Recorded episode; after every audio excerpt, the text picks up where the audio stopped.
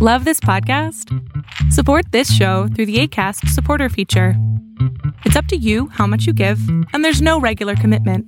Just click the link in the show description to support now.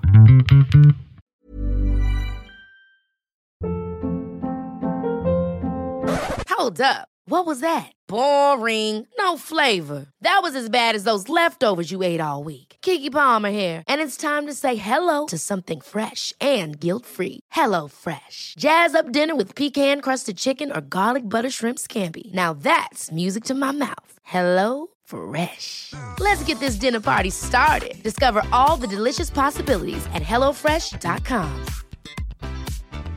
Quality sleep is essential. That's why the Sleep Number Smart Bed is designed for your ever evolving sleep needs. Need a bed that's firmer or softer on either side? Helps you sleep at a comfortable temperature? Sleep Number Smart Beds let you individualize your comfort so you sleep better together. JD Power ranks Sleep Number number 1 in customer satisfaction with mattresses purchased in-store. And now, save 50% on the Sleep Number limited edition Smart Bed for a limited time. For JD Power 2023 award information, visit jdpower.com/awards. Only at a Sleep Number store or sleepnumber.com.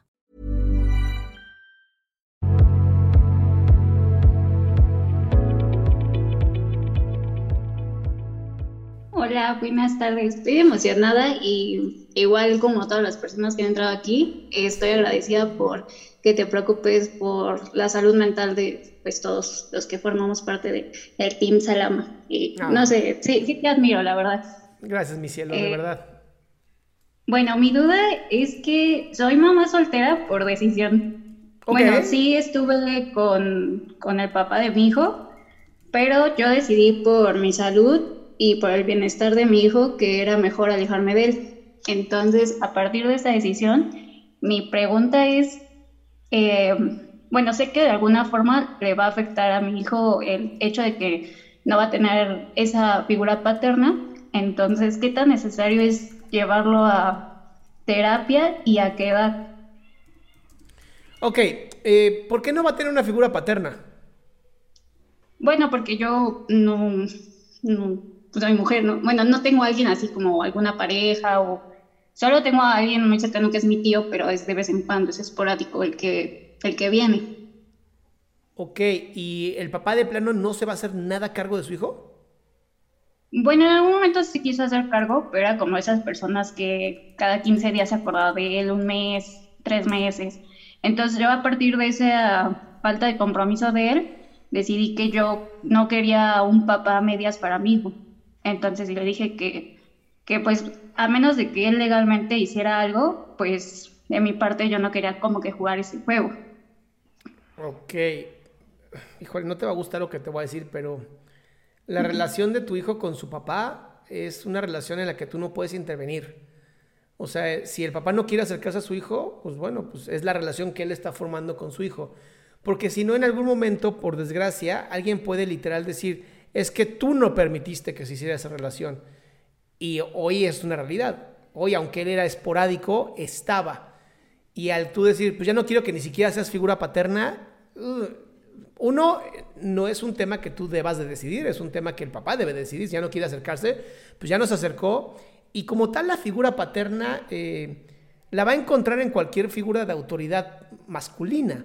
Ya sea un maestro, ya sea un tío, un abuelo, tu papá, o sea, no hay como una necesidad como de tengo que ir a terapia porque no tuve una, una figura paterna. No es como que no hay hombres en la tierra, ¿no?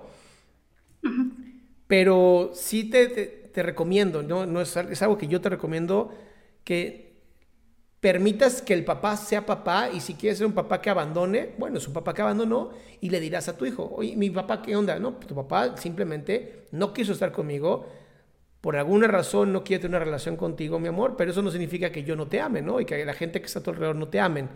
Es súper importante, súper importante que, que se maneje de esa manera. Entonces sí debería reconsiderar el hecho de que si él me vuelve a buscar o pues más bien vuelve a buscar a mi hijo, lo reconsidere. Sí, sí, porque al final no es, tú no puedes intervenir en la relación de tu hijo con su papá. Tú puedes poner límites claros, ¿no? Que no sea violento con tu hijo, que sea que si va a estar presente que esté presente, que no sea esporádico cuando se le hinche la gana, pero como tal decir ya no te puedes acercar, eso es ilegal incluso. Pero creo que justo ha sido ese ese patrón de que no se viene tres meses, se olvida de él cada cuatro meses y luego vuelve a venir. Entonces ese patrón lo tuvo por un año. Entonces fue cuando yo dije, no creo que un papá media sea lo que mi hijo necesita. O sea, o vas a estar o no vas a estar. Entonces, a través de ese pensamiento fue que decidí eso. Volvemos a lo mismo. Tú decidiste que tu hijo no tuviera un papá. Cuando el papá fue quien lo decidió. O sea, el papá es quien no estaba llegando, ¿no? Entonces, ¿qué podrías hacer? Podrías incluso eh, demandarlo ante, ante un juez para que tenga que se obligue o a ser responsable económicamente o a, o a, cumplir con, las, con los días que tenga que estar con su hijo. O sea, yo sé que a veces es más cómodo, ¿no? dices, ay, no, ya, es mucho más cómodo que este güey no esté presente y que no joda. Pero al final es la relación de tu hijo con su papá. Y eso posiblemente te recomendaría más a ti ir a terapia, eh, unas sesiones de terapia, para tú considerar qué tanto deberías o no deberías meterte, inmiscuirte en la relación. Ahora, aquí pusieron un comentario que creo que es importante abordar y es, eh, ¿qué pasa si el papá es violento? Bueno, si el papá es violento, entonces levantas una denuncia ante el Ministerio Público y ante el juez de lo familiar, donde dices, oye, cada vez que mi hijo está con su papá, lo golpea, lo lastima. Y no, no estoy de acuerdo que a mi hijo se le lastime. Pero de, es que casi nunca está y viene cuando se le hincha la gana, pues sí, pero es la relación que él va a tener con su hijo. Bueno, sí, pero creo que de igual forma a veces como mujeres nos sentimos más violentadas porque al final de cuentas, o bueno, al menos yo me sentí así por el hecho de que, bueno, yo, yo estoy estudiante y a la vez tengo que estar conmigo, ¿no? Y, y la verdad es que sí es más complicado porque me siento sola sola en crianza, porque pues alguien así medias obviamente no, no contribuye a, la educación o a la formación del pequeño. Entonces sí, por esa parte, pues sí, sí, sí voy a considerar el hecho de ir a terapia, pero no sé, sí me generó la duda ahorita. A ver, y esto que dices de, literal estoy sola en la crianza, cuando tú iniciaste esta plática me dijiste, yo elegí ser mamá soltera. O sea, ¿tú querías ser mamá soltera, pero ahora ya no te gusta ser mamá soltera o, no entendí? No, sí me gusta, sí me gusta ser mamá soltera, pero eh, creo que por eso, o sea, sí, sí me siento con la capacidad de, formar a mi hijo sola. Claro. Y por esa parte como que no he considerado ya volver a darle la oportunidad de, de retomar esa situación pero no sé, igual sí tendrá que reconsiderarlo. Pero vuelvo, vuelvo a lo mismo, Dafne, no es contigo con quien tiene él que formar una relación, es con tu hijo. Con su hijo, vamos a llamarlo así, con su hijo, él tiene una obligación paternal de estar. Es una obligación y es un derecho de tu hijo tener a su papá. Ahora, si él decide no estar, bueno, pues se mete una denuncia y hasta posiblemente, una demanda, perdón, y posiblemente hasta se pierde la patria potestad, ¿no? Pero esto fue más como un, ah, pues sí, ahora imagínate que este tipo, en su locura, va y te denuncia porque tú no le permites ver a su hijo, y entonces tú tienes un problema de algo que ni siquiera era un problema para ti. Es un buen punto. Entonces tú, vas con, no, no, no, no, yo siempre le dije que viniera, yo siempre cada 15 días le dije, ven a ver a tu hijo, ¿no? Y aquí están los mensajes, y aquí están los...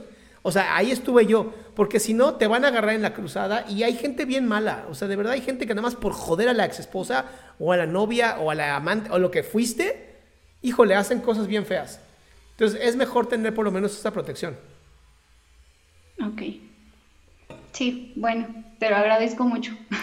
Muy bien. Orientada, mi ciela. Gracias.